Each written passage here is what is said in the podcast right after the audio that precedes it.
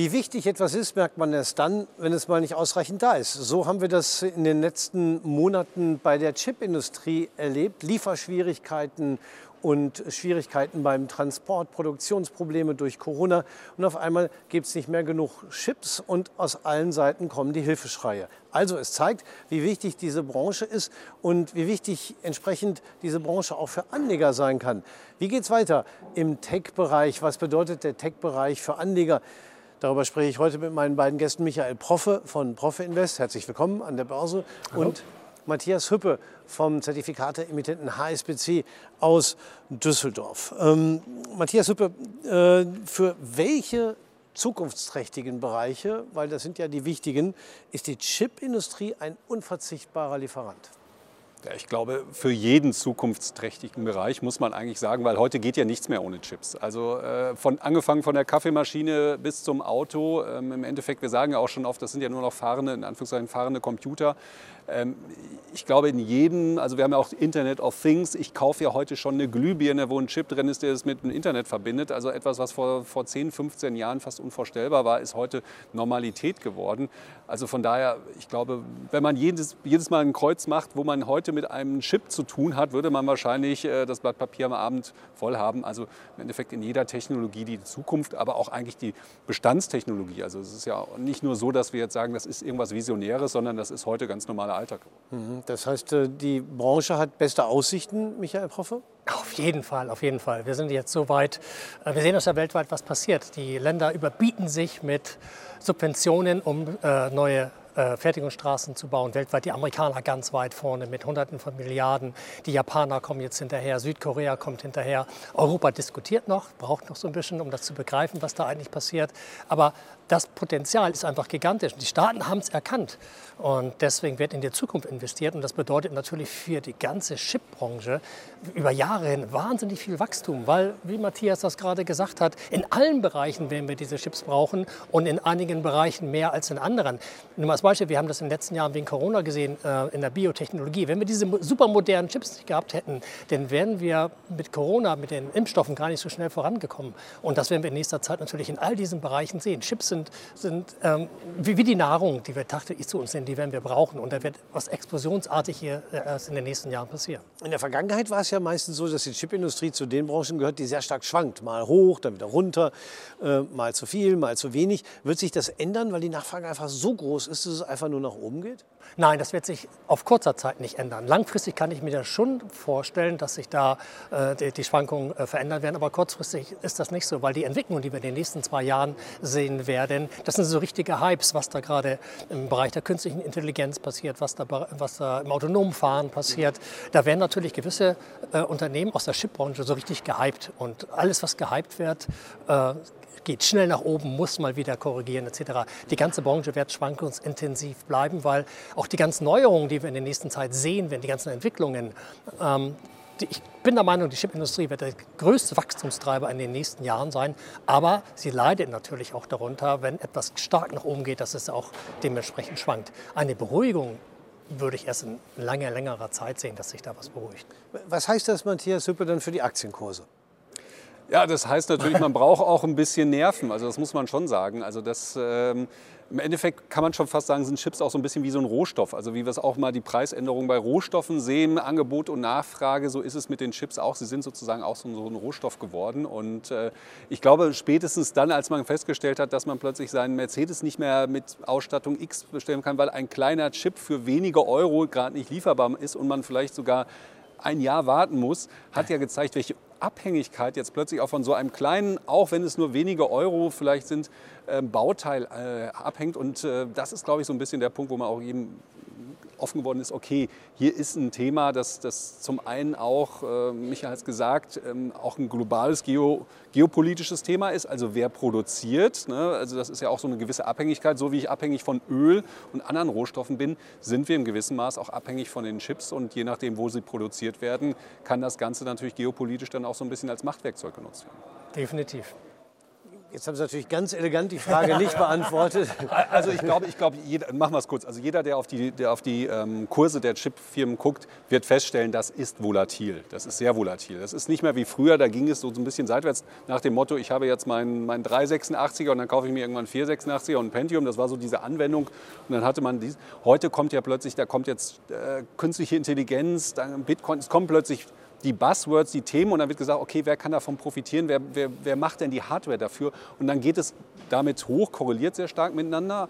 Ähm, und dann kann natürlich so ein Hype auch wieder vorbei sein, aber man muss so ein bisschen dann natürlich den langen Blick sehen und ähm, auch wenn wir immer noch nicht vollautomatisch fahren, irgendwann wird es sicherlich kommen. Und wer da der Erste ist, hat natürlich dann auch wieder große Vorteile. Also man sollte ein bisschen aufpassen, sich nicht vom Hype anstecken lassen. Wenn, wenn der Kurs zu explosionsartig nach oben geht, ist auch immer Gefahr da. Andersrum, wenn man dann wieder das lange Bild aufmacht, sieht man natürlich bei allen, die irgendwie in den Schlüsseltechnologien vorne sind, dass sie eine sehr positive Entwicklung haben. Aber das ist jetzt nichts zum ruhig schlafen und sollte jetzt bitte nicht der Kern des Portfolios sein. Dann gehen wir noch mal ein bisschen äh, in die Branche rein. Ähm, äh, Michael Proffe, welche Chipfirmen ähm, sind denn im Moment besonders interessant und warum? Ja, die Chipbranche ist natürlich riesengroß, also ganz viele Unternehmen, aber sie verhalten sich nicht alle gleich und Chip ist nicht gleich Chip. Nehmen wir mal eine AMD. Die meisten kennen Intel als Platzhirschen. AMD stellt die gleichen Prozessoren hin, her und gleichen Halbleiter, ist aber viel schneller, viel effizienter und die Chips auch sind auch wesentlich besser. Dementsprechend äh, reagiert da der Aktienkurs wesentlich äh, besser. Wenn man sich die beiden äh, Charts einmal anschaut, die, die Intel, die dümpelt noch dort unten irgendwo rum und die ähm, äh, AMD, die geht schon wieder nach oben, die steigt schon wieder nach oben. Mhm. Ähm, und wenn wir uns dann den nächsten anschauen, das ist eine Nvidia. Die wird ja gerade unglaublich gehypt, weil das ist, ohne Nvidia scheint ja auf der Welt nicht zu gehen. Ob das autonomes Fahren ist, ob das in der künstlichen Intelligenz ist, ob das im Metaverse ist. Alle wollen diese Grafikchips von Nvidia haben. Nvidia hatte sich letztes Jahr fast gedrittelt, der Aktienkurs während der Krise. Mittlerweile hat die seit Oktober, da war der Tiefpunkt, das kann man wunderbar ablesen, hat die Aktie schon sich mehr als verdoppelt wieder und liegt nur noch, ich glaube, 15 oder 30 Prozent vom Allzeithoch her. Wenn man jetzt diese Entwicklung in den wenigen Monaten sieht, da sind wir wieder beim Thema, wie wird was gehypt, wie kann es weitergehen? Die meisten, die nicht investiert sind, sagen, boah, in die Aktie kann ich doch gar nicht einsteigen, die rennt doch, rennt doch, rennt doch. Ja, keiner weiß, wann das aufhört. Wichtig ist, langfristig ganz einfach dabei sein. Und äh, das ist ein grafischer Hersteller, Nvidia. Und dann gibt es Qualcomm zum Beispiel. Ähm, die, die, stellen die ganzen Funkchips her. Denn alles muss ja miteinander kommunizieren. Ob das meine Uhr mit meinem Handy ist, ob das die Sensoren in den Autos sind. Ohne Funkchips funktioniert auf der Welt ja auch gar nichts. Also auch ein Spezialist. Jetzt habe ich hier drei Spezialisten und die müssen ja Chips herstellen. Aber dazu brauchen sie jemanden, der die Maschinen ihnen baut, damit diese Chips hergestellt werden kann. Und da kommt natürlich die Nummer eins auf der Welt, das ist ASML. Und die haben Maschinen, diesen sogenannten Lithografiedruck. Das ist einzigartig, was, was die da machen. Und ohne diese Maschinen kannst du keine hochwertigen Chips herstellen.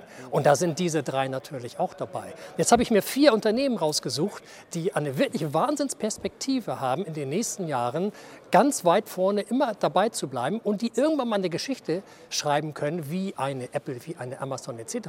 Von der Marktkapitalisierung sind die weit dort unter. Aber es wäre durchaus möglich, dass wir in den nächsten Jahren einige dieser Werte sehen, dass sie die Marktkapitalisierung von Apple, Amazon, Google, Meta erreichen. Daraus höre ich aber auch ein bisschen heraus, eher nicht kurzfristig denken in dem Bereich, sondern eher langfristig. Genau. Also ich würde da grundsätzlich nur langfristig denken, weil wir haben wieder diese Wahnsinnsschwankungen da drin.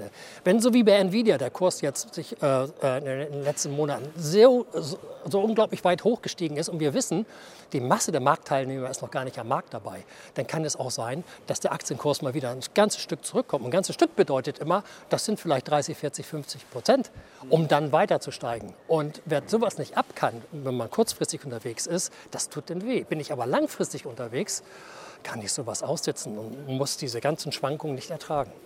Oder aber ich überlege mir noch Alternativen zur Direktanlage. Ich muss ja nicht direkt in die Aktie einsteigen. Ähm, als Zertifikatehaus wissen Sie, was man mit Aktien sonst noch alles machen kann. Was gibt es da für Möglichkeiten? Ja, also einmal machen wir mal das noch offensivere. Ich kann es mit Optionsscheinen oder Hebelprodukten sogar noch verstärkt spielen. Das ist natürlich sehr riskant. Das, das muss einem bewusst sein.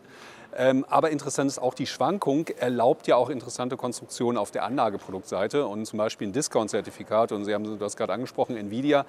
Ähm, man kann ein Discount-Zertifikat kaufen, dann muss ich die Aktie erst halbieren und erst dann bin ich in einer Verlustsituation und ansonsten habe ich eine Seitwärtsrendite von 10% bis Juni 24. Also die Nvidia sollte ja nicht unter 160 fallen, dann bin ich mit 10% PA dabei und wenn ich ein bisschen offensiver gehe, jetzt aktuell notiert es bei ca. 275 Dollar, wenn ich bei 200 Dollar wäre, wo ich knapp 35 Prozent Puffer hätte, dann bin ich bei 15 Prozent Rendite. Also durchaus interessant, wenn man sagt, ja, das ist eine Technologie, die kann auch mal einen Rücksetzer haben, selbst halbieren könnte sie sich und ich bin mit 10 Prozent dabei.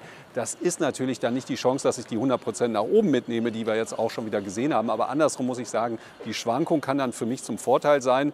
Und dann kann ich ja vielleicht auch zu dem Zeitpunkt, wenn es dann wirklich so tief ist, sagen, okay, vielleicht wäre es auch ein Einstiegszeitpunkt, dann auf diesem Niveau zu kaufen. Aber das sind ganz gute Möglichkeiten. Aufgrund der hohen Schwankungen, die wir bei den Chip-Produzenten auch sehen, kann man gerade mit Anlageprodukten auch interessante Konditionen holen. Man nimmt natürlich diese Rallye dann nicht mit, aber vielleicht hat man ja noch ein bisschen als Beimischung dabei. Aber interessant ist es mit dem Ansatz zu sagen, naja, wenn ich grundsätzlich davon ausgehe, das ist eine Technologie, die ist spannend und die wird eigentlich positiv laufen. Wenn ich dann noch 50 Prozent Puffer haben kann und immer noch bei 10 Prozent Rendite bin, ist das zumindest keine, sage ich mal, irrationale Entscheidung, sowas zu kaufen. Also für die Anlageprodukte ist es gut möglich, aber Sie hatten ja als allererstes auch gesagt, es gibt nicht nur diese Anlageprodukte, es gibt auch Optionsscheine.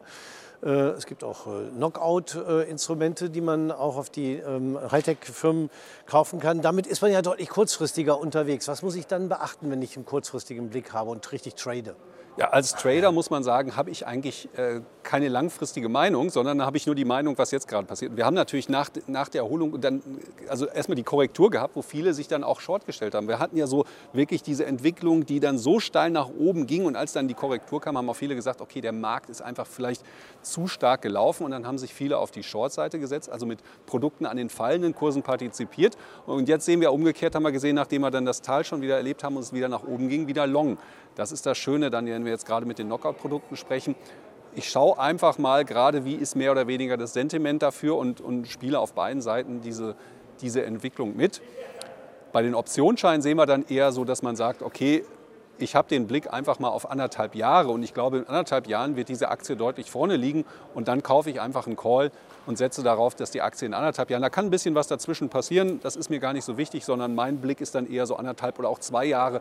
Wenn es dann positiv ist, dann bin ich auf jeden Fall noch mal stärker dabei und setze einfach, und das ist das Entscheidende ja dann auch immer, weniger Kapital ein um am Ende dann trotzdem eine sehr hohe Rendite erzielen zu können, wenn das Ganze so aufgeht, wie ich es erwarte. Genau, wenn ich nämlich so lang denke, so einen langlaufenden Optionsschein habe, kann ich sogar kurzfristig viel Geld machen. Wenn kommen wir mal zu der Nvidia zurück. Wer letztes Jahr im November, im Oktober war der Tiefpunkt, wer im November charttechnisch sich das angeschaut hat und dann einen Nvidia-Optionsschein, zum Beispiel mit zwei Jahres Laufzeit, am Geld gekauft hat, der hat mittlerweile sein Kapital in diesen Optionsschein nach vier Monaten verdreifacht und kann sich, kann sich jetzt also entscheiden, da rauszugehen. Nur mal als Beispiel.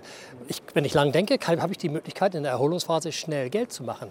Bei den K.O.-Zertifikaten, die wären natürlich noch besser gelaufen. Aber das hohe Risiko beim K.O.-Zertifikat ist externe Ereignisse. Vor ein paar Wochen der Bankenvorfall, da ist die Börse so richtig runtergegangen. Und wenn ich dann mit meinem K.O.-Zertifikat äh, zu dicht dran bin, dann fliegt mir auch das unter, äh, äh, um die Ohren, obwohl das Investment in dem Chipunternehmen korrekt war. Aber der Markt ja. reagiert ja pauschal.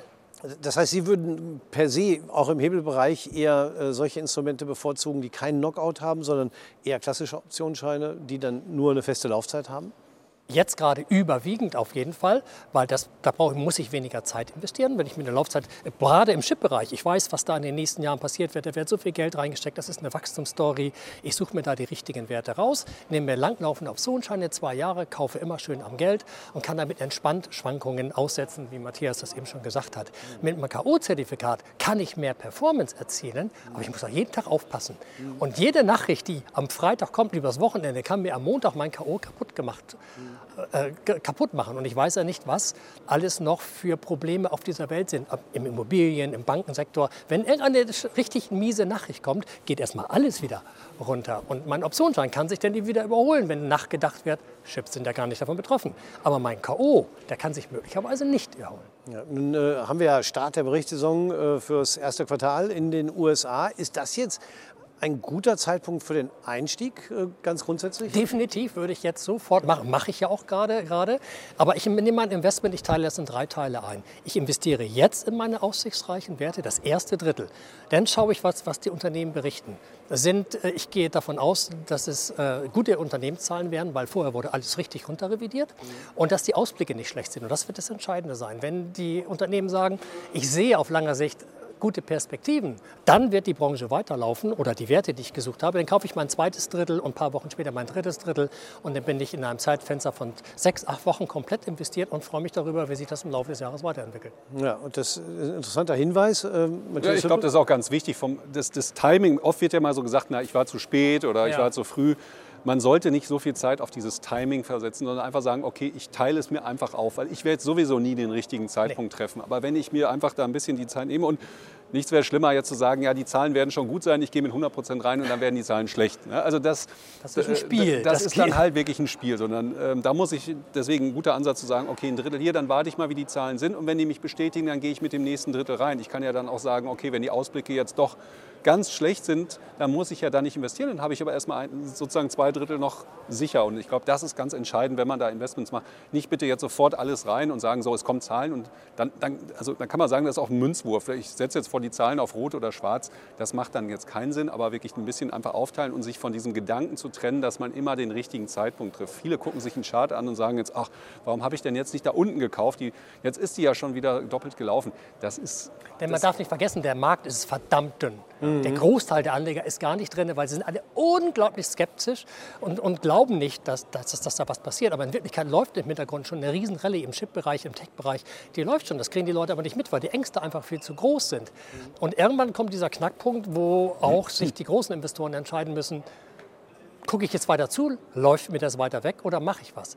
Und wenn die sich entscheiden, ich gehe jetzt auch in den Markt, dann ist man gut, dass man schon mit einem Drittel oder vielleicht zwei Drittel drin ist, weil dann macht man wirklich was gehen die auf die, auf die Seite und sagen, nee, ich gehe nicht in den Markt hinein. Habe ich vielleicht von einem Drittel, wenn das dann runtergeht, ein bisschen was verloren, aber das restliche Kapital habe ich noch und warte auf den nächsten Moment, wann das kommt. Ja, also so eine Art äh, äh, Diversifizierung in zeitlicher Hinsicht, aber man kann ja auch diversifizieren einfach bei dem, was ich kaufe. Wenn ich mich schon mal für verschiedene Chipfirmen interessiere, habe ich ja schon mal auch äh, verschiedene Risiken und nicht nur eins.